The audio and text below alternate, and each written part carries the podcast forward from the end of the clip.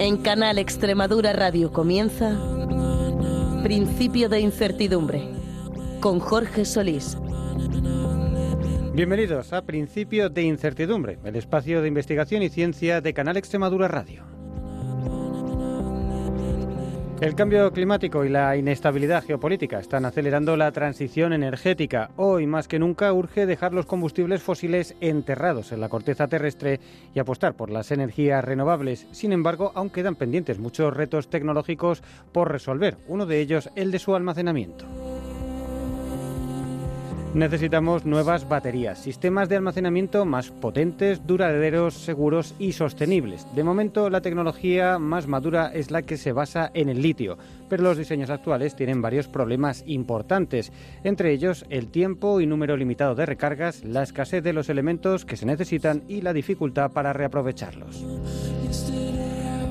Sin embargo, parece que aún vamos a tardar bastante en encontrar alternativas viables industrialmente. Enseguida hablamos del presente y futuro de las baterías, pero antes, como siempre, les recordamos que estamos en Twitter si buscan Principio de Incertidumbre. ¿Nos acompañan? Principio de Incertidumbre. Investigación y ciencia para todos los públicos.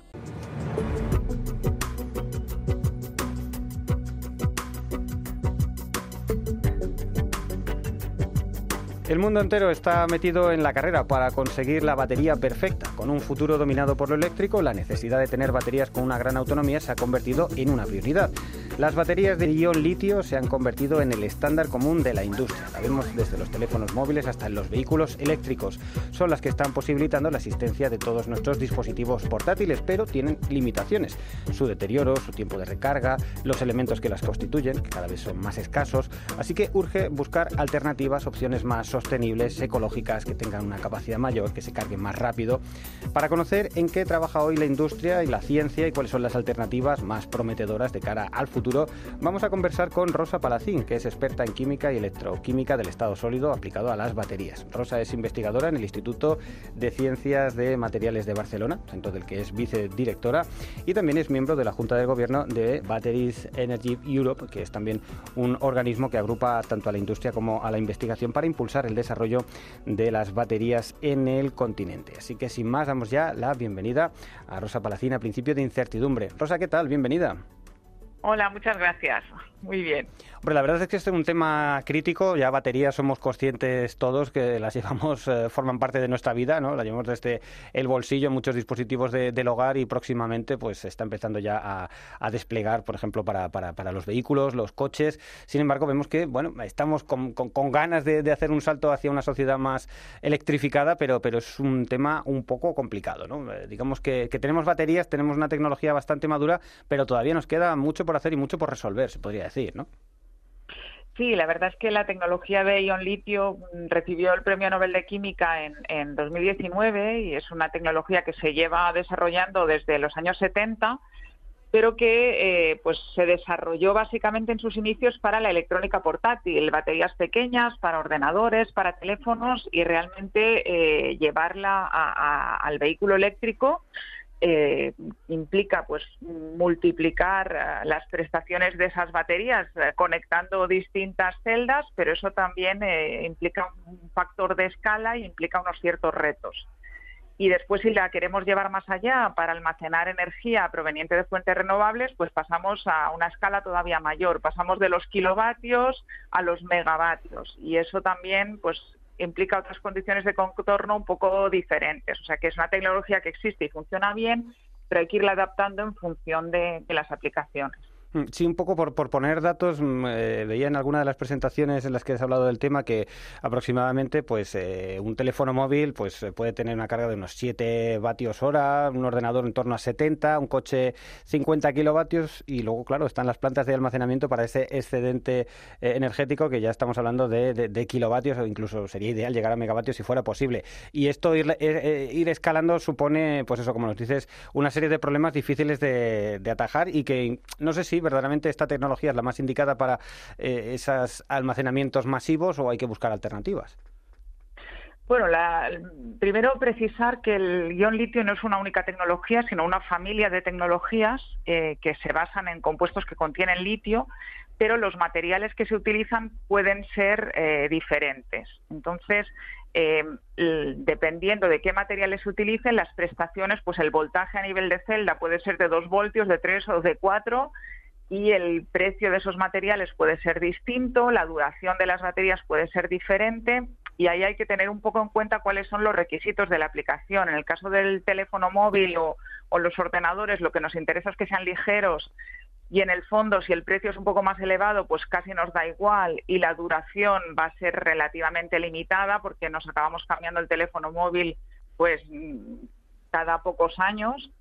Eh, si pasamos a vehículo eléctrico, el precio empieza a ser muy importante, también la seguridad y desde luego la duración, porque las baterías tendrían que durar por lo menos la vida útil del vehículo. Y si pasamos a aplicaciones en la red eléctrica, pues, pues aún es más importante la duración y en el fondo ahí que sean ligeras o que no lo sean, pues no es tan importante porque no se van a mover. Entonces eso hace que realmente tengamos que pensar en unas u otras subtecnologías para que puedan estar más o menos adaptadas a cada aplicación. Aparte del reto que, implica, pues eso, multiplicar por mil la energía, tener que conectar muchas celdas, que sea seguro, etcétera. Esa es una parte, digamos, de, la ion litio y después, en cuanto a búsqueda de tecnologías alternativas, pues también algunas serán más o menos eh, apropiadas para unas aplicaciones o para otras. Para ubicarnos un poco, ¿nos puedes explicar el rudimento del tipo de, baterías que se utilizan eh, hoy en día? Aunque es verdad que estás hablando de, una familia, pero grosso modo por, poder eh, hacernos una idea de, qué conceptos vamos a, manejar, cómo funciona una batería de las que tenemos actualmente en el bolsillo, en un teléfono, por ejemplo. Muy bien. Pues mira, las baterías tienen tres componentes principales, que son los dos electrodos y el electrolito. Entonces, eh, en, las de, en las que se utilizan, por ejemplo, para el arrancado de los vehículos eléctricos, de los vehículos convencionales, perdón, los dos electrodos contienen plomo, uno tiene plomo metálico y otro óxido de plomo, y el electrolito es el ácido sulfúrico que antes, pues incluso añadíamos agua, ¿no? Cuando, cuando se secaba. En el caso del, de ion litio, eh, estas baterías son estancas porque la, humedad eh, las degradaría eh, en unas primeras generaciones se utilizaba litio metálico, que es muy reactivo, pero eso da unos ciertos problemas de seguridad. Y ahora lo que se utiliza en los dos, eh, tanto en un electrodo como en el otro, son compuestos que puedan reaccionar con iones de litio. Por eso se llama de ion litio. Entonces, en el electrodo negativo se suele usar grafito, carbón, etcétera, en algún caso óxido de titanio, y en el electrodo positivo se usan compuestos que mm, contienen hierro o otros que dan lugar a mayor voltaje a nivel de celda, que contienen níquel, contienen cobalto, contienen manganeso, que también son elementos pues críticos, tóxicos, con una serie de problemas asociados. Y el electrolito es un disolvente orgánico que, puede ser inflamable, eso también explica un poco los problemas de seguridad que, pueden tener y que tiene una sal de litio disuelta. Entonces, a partir de ahí se está trabajando en tecnologías eh, las que se llaman de estado sólido, donde el electrolito no es un líquido, sino un sólido, que serían más seguras, que quizás se podrían acoplar con, litio metálico en el electrodo negativo y eso daría lugar a mayor densidad de energía, pero también es algo que las empresas, sobre todo de automoción, llevan anunciando durante eh, pues ya un cierto tiempo, pero que aún no ha llegado eh, la, tecnología a, poder ser aplicada de manera general para esa aplicación. Y luego hay otras tecnologías que se encuentran pues a niveles de desarrollo más primigenio, incluso algunas basadas en otros elementos que, que no son el litio. Eh, ¿Por qué en, toda esta tecnología eh, el litio cae por su propio peso, que era una buena idea para utilizarlo eh, para baterías por sus propias características, ¿no? Sí, el litio, si, si recordáis de, de su posición en la tabla periódica, es un elemento muy ligero, y muy electropositivo. Eso quiere decir que tiene mucha tendencia a ceder electrones. Entonces es un metal que, cualquier batería que utilice litio en uno de los electrodos, litio metálico, pues en principio eh, será más propicia para tener un voltaje elevado a nivel de celda y mayor capacidad, si encuentras el, material adecuado para el otro electrodo. O sea que realmente el litio es, es un metal muy electropositivo y muy ligero y ningún otro metal dará mayor densidad de energía que el litio.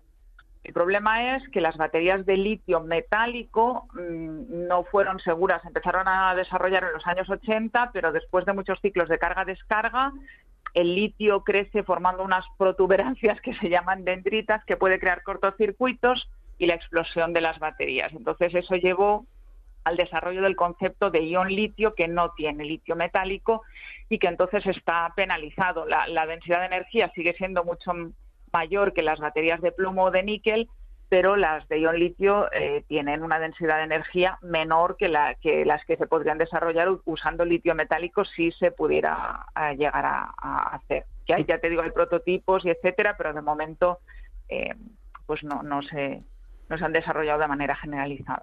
Porque un poco aquí para, para entender todo el procedimiento, toda la ciencia, lo que lo que lo que hacéis más o menos es, en fin, está claro, tienes que hacer eh, para la batería un proceso en el que por un lado tú tienes una transferencia de electrones, que es lo que me va a alimentar el circuito que yo quiera, y propiamente mm. dentro de la batería tiene que haber un movimiento de, esos iones, ¿no? De, un electrodo a otro. Mm. Entonces un poco consiste en ir probando qué combinaciones de elementos puedo hacer para que todo eso sea seguro, me dé las mayores prestaciones, teniendo en cuenta que esto puede ser pues capacidad de recarga, la capacidad de almacenamiento de energía, la seguridad, etcétera, ¿no? Y un poco ahí los químicos andáis eh, haciendo todo tipo de combinaciones y diseños para ver eh, ventajas e inconvenientes de una cosa u otra, ¿no? Sí, eh, esa es, esa es la base. Digamos, en, a través de la batería circulan iones positivos para compensar los electrones que circulan por el circuito externo, que es la corriente que nosotros aprovechamos. Y entonces los materiales de electrodo tienen que ser eh, pues tienen que tener una composición y una estructura cristalina adecuadas para poder absorber esos electrones y esos iones que le llegan por el circuito externo o por dentro de la batería. Y ahí es eh, normalmente los metales de transición, y volvemos un poco a los, a los uh, conceptos de química, tienen una química redox muy rica, eh, aceptan electrones em, muy fácilmente y entonces eso hace que, sean los compuestos más adecuados para, ser utilizados como, electrodos y hay que buscar compuestos que tengan una estructura que sea capaz de albergar esos iones litio.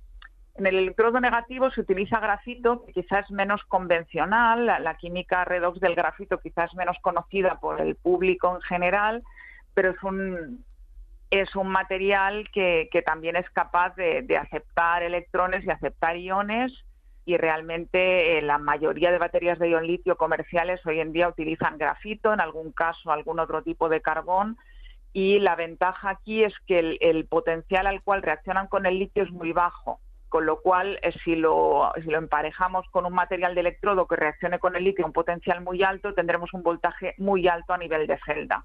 Y estamos hablando aquí pues que muchas de las celdas de ion litio tienen más de 4 voltios a nivel de celda, y eso si lo comparamos con las de plomo, que son dos voltios, o las, las alcalinas o las de níquel, que son uno y pico, pues realmente representa una mejora significativa. ¿no?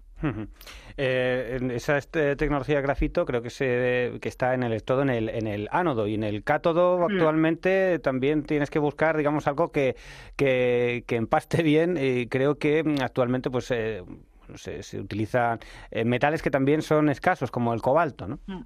Sí, en el ánodo se utiliza grafito y en el cátodo las, ah, las tecnologías que se utilizan hoy eh, contienen o bien fosfato de litio y hierro, que es un material más abundante, eh, pero que da un voltaje a nivel de celda de 3 voltios y medio, o bien óxidos de níquel, manganeso y cobalto, que ya ahí pasamos de los 4 voltios, pero el cobalto tiene, pues aparte de los problemas de escasez, tiene un problema de, de aprovisionamiento ético, porque realmente ahí el mayor productor es em, la República Democrática del Congo y los procesos de minería que se utilizan, pues en muchos casos implican trabajo infantil y una serie de, de condiciones eh, que no son para nada deseables. Entonces ahí, digamos, mm, eh, se une todo, ¿no? El hecho de que el material es escaso y aparte que la manera de producirlo, pues dista mucho de, ser sostenible o ético.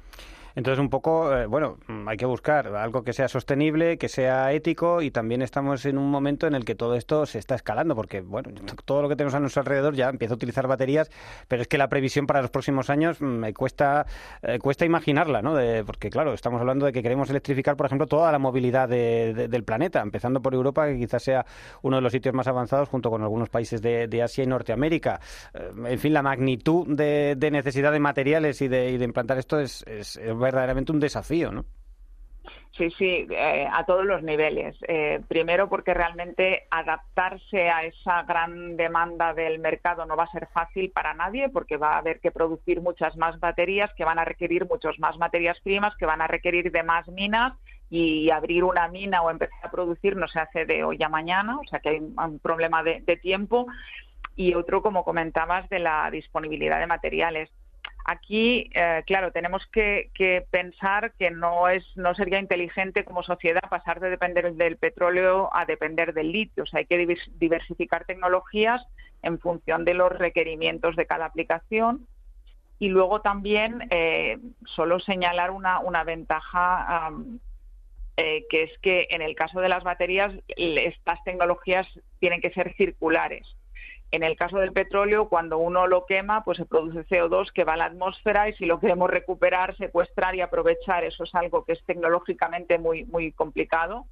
En cambio, en el caso de, ah, los materiales para baterías, eh, se extraen de algunos minerales eh, y en algunos casos el contenido en esos metales no es muy elevado, pero la idea es que cuando las baterías hayan finalizado ya su vida útil, que eso puede implicar también una segunda vida, por ejemplo, cuando vayan perdiendo prestaciones y la autonomía del vehículo eléctrico ya no sea tan grande, pues todavía pueden utilizarse pues para almacenar energía de, fuentes renovables a nivel doméstico, por ejemplo, y después cuando ya realmente no puedan utilizarse para nada, esas baterías hay que eh, recogerlas y de ahí volver a extraer los materiales, que en algunos casos estarán mucho más concentrados que, que en los minerales. O sea que realmente eh, eh, la idea es que sea todo circular y que no se pierdan materiales en el, en el camino, ¿no?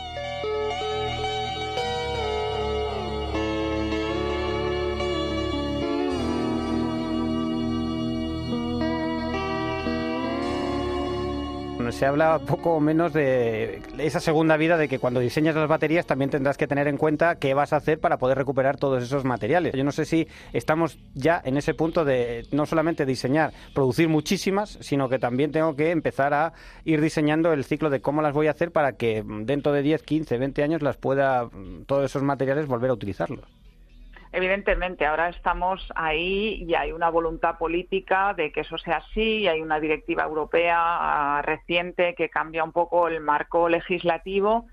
Y um, quizá la controversia en este momento es que eh, el diseño de las baterías implica muchos metales distintos, algo que no hemos comentado, pero que es el, colector de corriente, las láminas de, metal que se utilizan son distintas en electrodo negativo y positivo y se utiliza además aluminio y cobre y eso quiere decir que hay muchos metales distintos en cada celda. Entonces, para que la batería tenga unas prestaciones óptimas, pues mm, hay mucha soldadura en las celdas, hay ah, muchos mm, procesos que hacen que después sea difícil volver a abrir las baterías y separar los metales y actualmente algunos de los, mm, los procesos de reciclaje incluyen pues fundir todo a alta temperatura o disolverlo en un ácido donde ahí tienes una mezcla de todos los metales que cuesta volver a separar. Entonces, idealmente eh, habría que trabajar con diseños que a día de hoy no dan prestaciones tan buenas y por eso no se utilizan a nivel comercial, pero que permitan pues tener muchas más cosas atornilladas, que puedan desmontarse fácilmente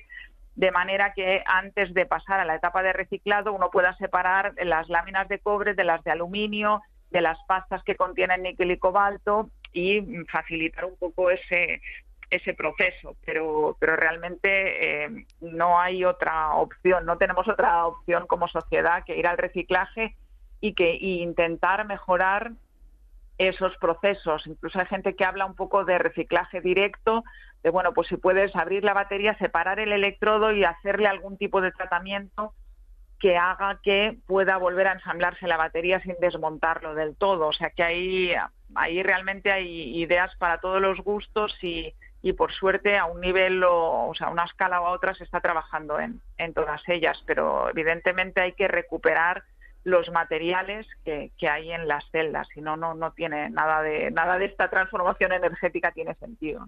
Sí, porque bueno, un poco se comenta ¿no? que la, la puesta en marcha de, de, estas baterías tiene un impacto ambiental muy alto, un impacto ambiental que, que, que, va a ser finalmente positivo porque en el tiempo de uso de, por ejemplo, el vehículo eléctrico vas a emitir menos que su alternativa de combustión, de motor de explosión interna, eh, pero, pero en fin, no hay nada inocuo para la naturaleza, muy bien lo tienes que pensar y el problema, la sensación que me da es que eh, estamos un poco contrarreloj en todo, todo lo que se haga. No tenemos que hacer esa transición ya, pero todavía no tenemos, veo, esa tecnología tan madura para saber exactamente cuál va a ser el ciclo posterior de lo que ya estamos empezando a construir, ¿no? Claro, em, la verdad es que ya te digo, sí que hay, por ejemplo, plantas de reciclaje en Europa que llevan ya muchos años preparadas uh, para que cuando venga el boom del reciclaje, porque haya muchos vehículos eléctricos cuyas baterías ya eh, se hayan degradado y no puedan utilizarse para nada. Yo creo que ahí sí que estamos un poco preparados. Lo que pasa es que hay que mejorar esos, esos procesos de reciclaje. Y luego otra cosa que hay que tener en cuenta es que idealmente todos los procesos para fabricar estas baterías y para reciclar tendrían que utilizar energía de fuentes renovables. Porque claro, si utilizamos energía que proviene de combustibles fósiles, pues entonces lo único que estamos haciendo es desplazar las emisiones de una etapa del proceso a otra. Entonces, por eso, mm, digamos que está todo interconectado, pero, pero la idea es también que, que las que la energía sea de, de fuentes renovables, si no, pues, pues mal andamos, ¿no? Y quizá nos podemos permitir una etapa de transición eh, donde eso no sea así al 100%, pero, pero de cara al futuro eh, tiene que ser así. Bueno, y ahí está también eh, otro de los puntos, ¿no? Porque precisamente el almacenamiento de ese excedente renovable también pasa por el uso de, bueno, se están pensando muchas alternativas, ¿no? Eh, baterías de todo tipo, incluso, pues eso, el almacenamiento de energía potencial en altura, en, en centrales hidroeléctricas, pero también directamente en baterías. No sé, me imagino que para eso se utiliza un tipo de tecnología diferente a la que nos has estado comentando, ¿no? Bueno, mm, es verdad que hay muchos, muchas tecnologías para almacenar energía y la hidroeléctrica es una eh, que se conoce muy bien, que funciona muy bien, que es muy eficiente y que la hemos estado usando durante muchos años y hay que continuar apostando por ella. Eh, el tema es que no es versátil al 100%. Pues en, en, yo que en Holanda, por ejemplo, es difícil que puedan plantearse utilizar esta saltos energía, de agua, ¿no? ¿no? Claro, sí. claro, necesitas un desnivel en el terreno, necesitas entonces eh, yo creo que hay que utilizar todas las tecnologías que, que, sea posible y que todas van a ser complementarias y todas van a aportar algo.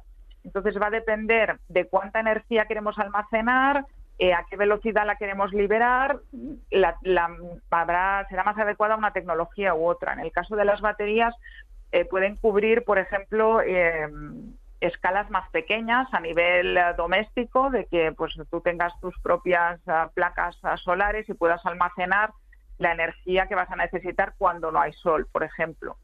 Entonces, eh, o podemos pensar en, instalaciones mayores asociadas pues, a parques eólicos o, fotovoltaicos.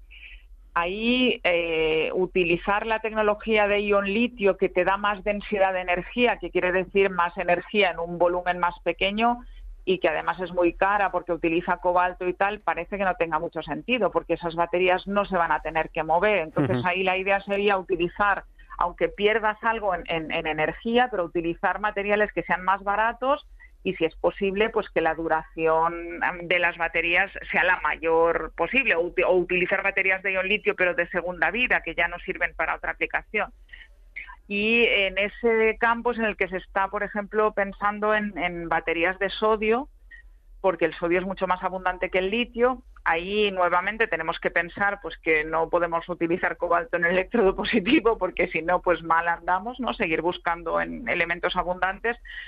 Pero como los requisitos de la aplicación son diferentes, nos podemos permitir usar eh, tecnologías diferentes, pues eso, que donde las baterías no sean tan ligeras, o no sean o sean más voluminosas o pues eso ya vengan de otra aplicación para la cual se, hay requisitos más, más exigentes. ¿no? Pero realmente hay que ir hacia ahí, hacia almacenar como con la tecnología que se pueda. En el caso de que, se necesite mucha potencia, también se utilizan supercondensadores, aunque la, energía en ese caso es, es más baja, ¿no? Pero yo creo que todo suma y la, verdad es que vamos a ir no hacia una única tecnología, sino hacia una combinación de tecnologías que cada una pueda aportar en, un ámbito de aplicación algo diferente. De momento, lo que nos puede quedar claro es que el litio es la tecnología más madura. este primer impulso hacia la electrificación se va a fundamentar en el litio, sea o no acompañado en sus distintas formas o familias, ¿no?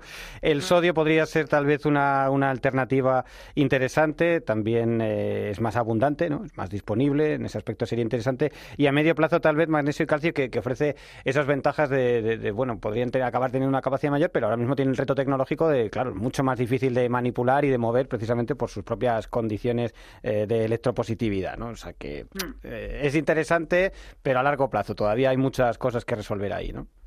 Sí, sí, totalmente. Y ya yo creo que quizá lo que, o sea, desde luego mm, el futuro va a ser de litio durante bastantes años es posible que veamos sodio pronto para algunas aplicaciones y hay algún, alguna empresa china, CATL, por ejemplo, que es un gigante de, la tecnología de ion litio que ya ha anunciado la comercialización de, baterías de sodio, o sea que yo creo que el sodio sí que está viniendo, pero no podrá copar totalmente el mercado porque para algunas aplicaciones las prestaciones aún no son lo suficientemente buenas y, desde que se desarrolla un producto hasta que, hasta que realmente se generaliza su comercialización, pues hay un campo que recorrer porque hay todas las normativas de estandarización, de seguridad para cada campo, o sea que realmente nos queda litio para, para muchos, muchos años.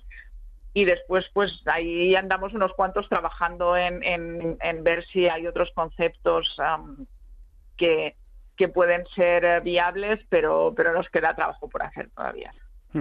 Y en ese aspecto, ya lo último, una mm, apreciación un poco personal. ¿Ves que nos va a dar tiempo? Porque eh, escuchando toda esta conversación me da la sensación de que todavía queda mucho por hacer. Pero por otro lado, tenemos esa imperiosa necesidad de hacer ese cambio ya. Mm, ¿Cómo, cómo, cómo ves que vaya a suceder ese proceso, esa convivencia entre la tecnología que tenemos actual? Porque también hay que decir que los coches de combustión interna, por ejemplo, cada vez son más eficientes, ciertamente. Entonces, mm, bueno, ¿cómo, ¿cómo, lo ves tú? Evidente, yo creo que que, vamos a ir más lentos de lo que sería deseable, porque realmente esto tenía que haber empezado hace muchos años, pero, pero que en cualquier caso no tenemos otra opción, ¿no? Entonces eh, hay que hacer esa transición. Todo pasa también por un poco un cambio de, paradigma, ¿no? Quizá la sociedad en la que siempre todo crece y cada vez necesitamos más recursos es un modelo que, que habría que plantearse, ¿no? Si realmente podemos tener un, tren de vida como sociedad en general, evidentemente, porque hay muchas desigualdades entre países, eh, un poco más austero. Eh, en cuanto a consumo de energía per cápita, ¿no? En, Europa estamos en, un, en unos valores intermedios, por ejemplo, en lo que hay en América del Norte, que es altísimo, o, claro, niveles muy bajos de países en desarrollo. Entonces, yo creo que aparte de, de, de toda la parte científico-técnica que hemos comentado, es necesario eh, pues cambiar un poco nuestro modelo de sociedad siendo conscientes de que, de que utilizamos muchos recursos y que bueno pues mm, quizá podemos vivir con menos ¿no? y, y eso creo que es algo que a nivel personal es, es también importante plantearse. Bueno, pues es importante tener también esa, esa perspectiva, ¿no? Eh, vamos a intentar hacerlo mejor, pero también hay que, hay que cambiar la mentalidad ¿no? de, de, la sociedad y eso trasciende ya el ámbito científico-técnico, aunque se está haciendo todo el esfuerzo por, por llegar a tiempo. En fin, desde luego un tema fascinante del que podemos hablar mucho largo y tendido, es una conversación que tendremos que, repetir en, en, un futuro, pero de momento lo vamos a dejar aquí. Te damos las gracias, Rosa Paracín, que como decimos es investigadora en el Instituto de Ciencias de Materiales de Barcelona, un centro que que, dirige, también eh, desde luego una pionera en el campo. Seguiremos muy de cerca tus investigaciones y así nos vas contando cómo va la cosa de cara al futuro, ¿de acuerdo? Muy bien, muchas gracias a vosotros por invitarme. A ustedes muchas gracias por su atención. El montaje sonoro es de Inmaculada Calvo, la dirección de Jorge Solís. Les esperamos la semana que viene. Principio de incertidumbre, arroba canalextremadura.es.